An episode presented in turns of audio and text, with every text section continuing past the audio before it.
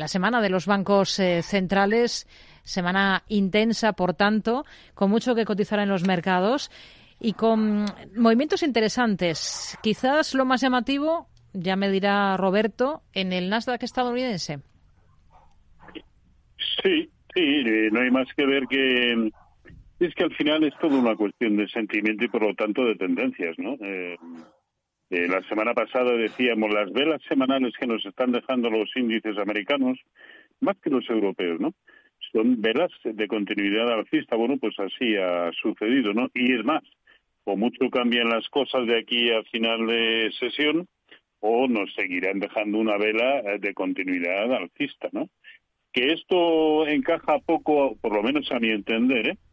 Encaja poco con los datos, sobre todo macroeconómicos que hemos conocido hoy, ¿no? Es decir, un, mercado laboral muy fuerte en Estados eh, eh, Unidos. Eh, en fin, a, mí todo eso hace de un par de semanas, bueno, los PMI que han salido fabulosos, el no manufacturero, todo eso hace un par de semanas hubiera encendido las alarmas de, de, de inflación, de problemas para la inflación, da igual el sentimiento ahora mismo es el que es y lo cierto es que sea por los motivos que sea, sale mucho más dinero que papel y, y, hay pocas cosas ahora mismo, al igual que sucede con una tendencia bajista, hay pocas cosas que tumben ese sentimiento. Y no hablo de, opinión contraria ni nada semejante que a mi entender eh, es un indicador que murió hace dos años eh, y, esto, pues nada, en principio sigue siendo alcista, pero además,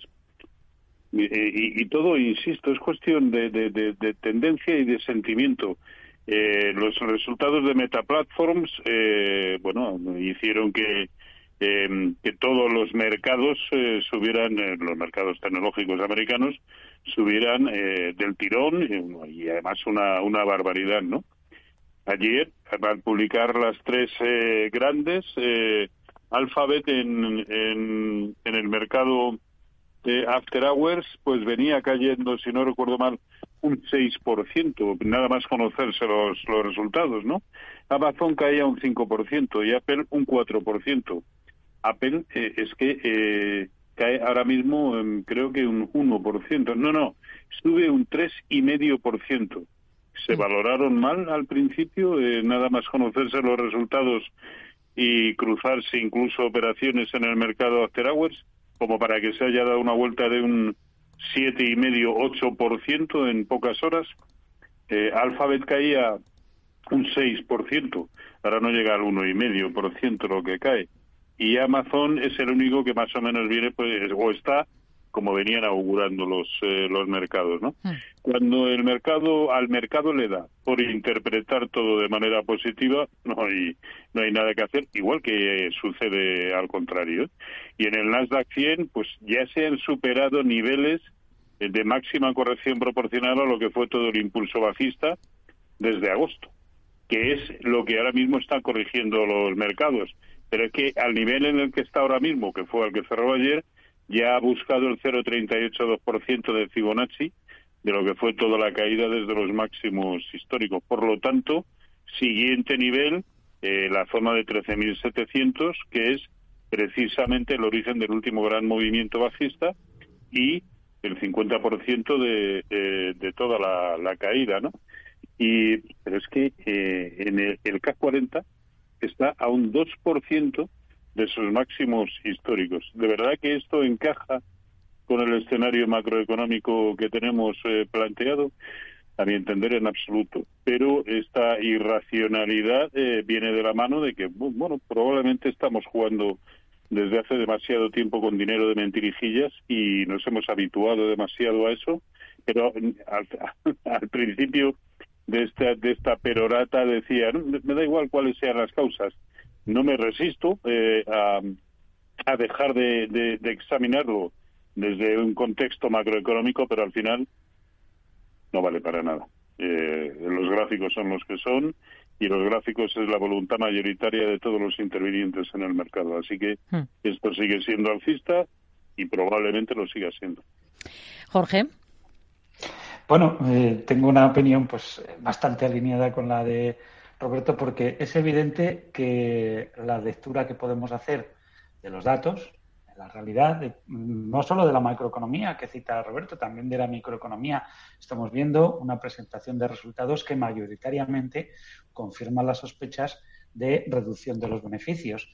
Eh, vemos, por ejemplo, eh, y esto pone en valor el valor de las expectativas, ¿no? Hasta qué punto pueden las expectativas eh, alterar una realidad la vimos y tuvimos un ejemplo muy claro con los resultados de Meta, que eh, eran malos, sin discusión, sin paliativos, no hay por dónde cogerlos.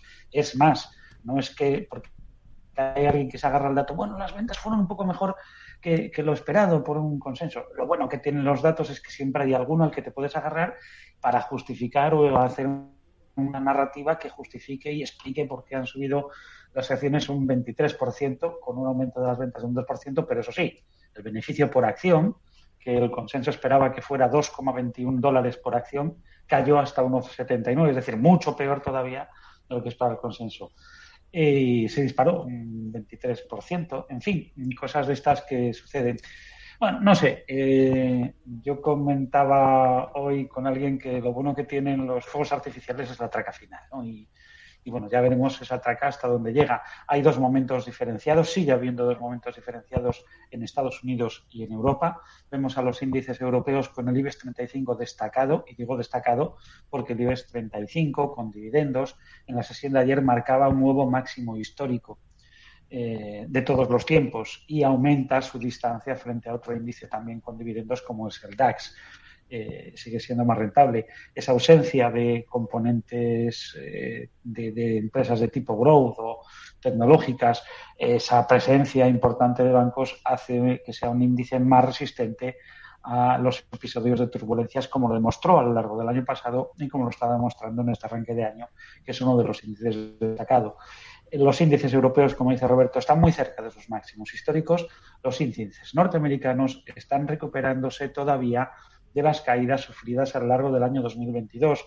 Tenemos al SP500 que sí podemos definirle ya con una tendencia alcista, puesto que eh, ya vemos una secuencia que tiene más de un mínimo y también más de un máximo abatido al alza y por lo tanto lo que se inició en octubre pues tiene esa categoría. Sin embargo, el Nasdaq aún está lejos de que podamos definir esto como un rebote. El, el Nasdaq está alcanzando en este momento el 38,2% de la caída que tuvo a lo largo del año 2022. Fíjate la diferencia de momento con Europa, cerca de esos máximos del año 2022 y el Nasdaq todavía recuperándose, como es una situación normal y lógica si pensamos en que las empresas que componen principalmente, mayoritariamente, el índice Nasdaq son aquellas que más sufren un entorno de inflación elevada, con eh, tipos de interés al alza o tipos de interés elevados, como es este caso.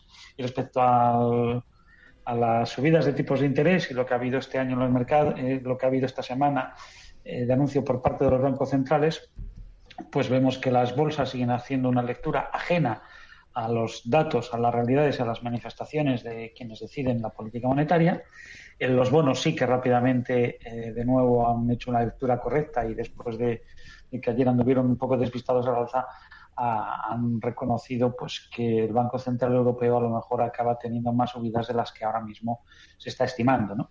Y en cuanto a la Reserva Federal de los Estados Unidos, pues no deja de ser curioso que haya un consenso que diga que el techo va a estar en el 4,89 que sitúa las bajadas de tipos de interés dentro de este mismo año, cuando ya están los tipos en el 4,75, Jerome Powell anuncia al menos dos, dos subidas más de al menos un cuarto de punto, la inflación no termina de estar completamente controlada y, desde luego, hablar de bajadas de tipos de interés este año pues es descabellado. En fin, ya veremos dónde se pone esto, pero como dice Roberto, mientras tanto, a disfrutar de esta traca final.